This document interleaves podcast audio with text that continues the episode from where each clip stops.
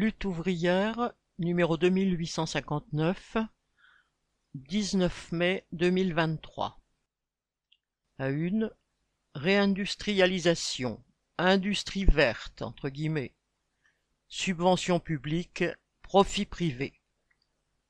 Rubrique éditoriale. Industrie verte, par l'odeur alléchée depuis des mois, Macron étale son mépris des travailleurs en rejetant leurs principales revendications, le refus de la retraite à 64 ans et l'indexation des salaires sur les prix. Le voilà maintenant à se faire mousser avec une prétendue réindustrialisation. Vendredi 12 mai à Dunkerque, il a dit son amour des ouvriers et de l'industrie. Lundi 15 mai, à Versailles, il a déroulé le tapis rouge aux PDG étrangers pour qu'ils investissent en France. Un des symboles de cette industrie verte et pourvoyeuse d'emplois serait la voiture électrique et l'implantation d'un hub de batterie, entre guillemets, dans les Hauts-de-France. On est loin du compte. Vu l'énergie et les minerais nécessaires pour les batteries, il n'est pas sûr que la voiture électrique soit meilleure pour l'environnement. Quant aux emplois, le patronat compte bien en supprimer, estimant pouvoir fabriquer cette voiture avec moins de main-d'œuvre. La seule chose sûre, c'est que la voiture électrique est une aubaine pour les investisseurs. C'est un marché avec une croissance garantie, puisque l'Union européenne veut interdire la vente de voitures neuves équipées d'un moteur thermique en 2035. Et c'est un marché avec subventions et aides étatiques garanties. Tous les États, à commencer par les États-Unis, ont décidé d'y consacrer des milliards. C'est à qui au prétexte de la souveraineté et de l'écologie, sera le plus offrant. Le groupe Northvolt, fabricant suédois de batteries, pourrait toucher 8 milliards de dollars s'il s'installait aux États-Unis plutôt qu'en Allemagne. Volkswagen vient de négocier avec le Canada l'installation d'une usine de batteries avec 8 à 13 milliards de dollars à la clé.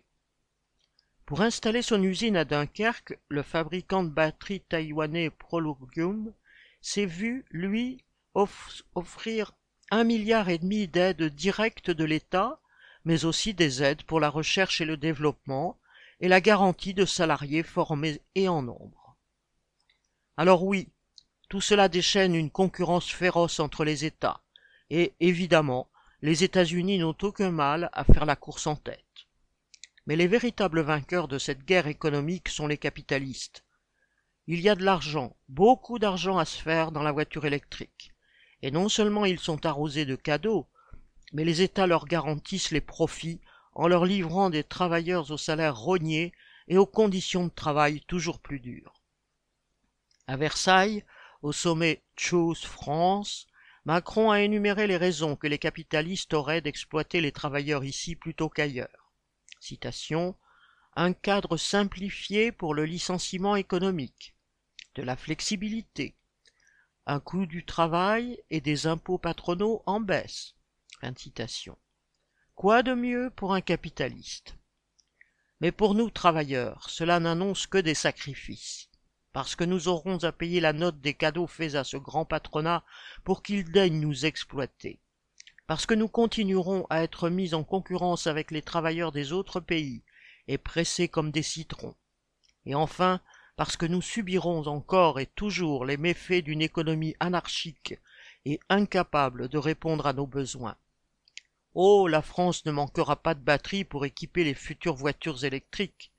Dans dix ans, nous en aurons peut-être même trop fabriquées, car évidemment les capitalistes ne se concertent pas pour calculer le volume nécessaire. Mais surtout, est-ce qu'il y aura bien de l'électricité pour charger les batteries? Est-ce qu'il y aura des bornes? Que fera-t-on des batteries usagées? Personne ne le sait. Rien de tout cela n'est organisé, car le capitalisme est le règne du marché, de la concurrence et de la propriété privée. C'est l'exact opposé de l'organisation et de la planification. Aujourd'hui, tous les capitaux se ruent sur la voiture électrique, et il en manque pour construire des logements.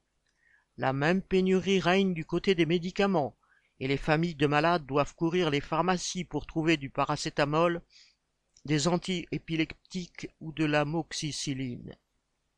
c'est toute la stupidité et le gâchis d'un système qui n'est pas conçu pour répondre aux besoins de la population, mais pour réaliser du profit.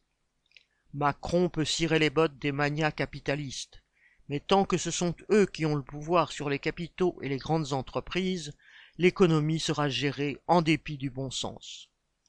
Alors nous, travailleurs, nous n'avons sûrement pas à applaudir à leur dernière idée en date pour faire du profit. Nous avons à nous battre pour préserver ce qui nous est essentiel, notre salaire, notre emploi, notre logement, nos conditions de vie, avec la conscience que la domination de ces parasites n'a aucune légitimité. Bulletin d'entreprise du 15 mai 2023 Nathalie Artaud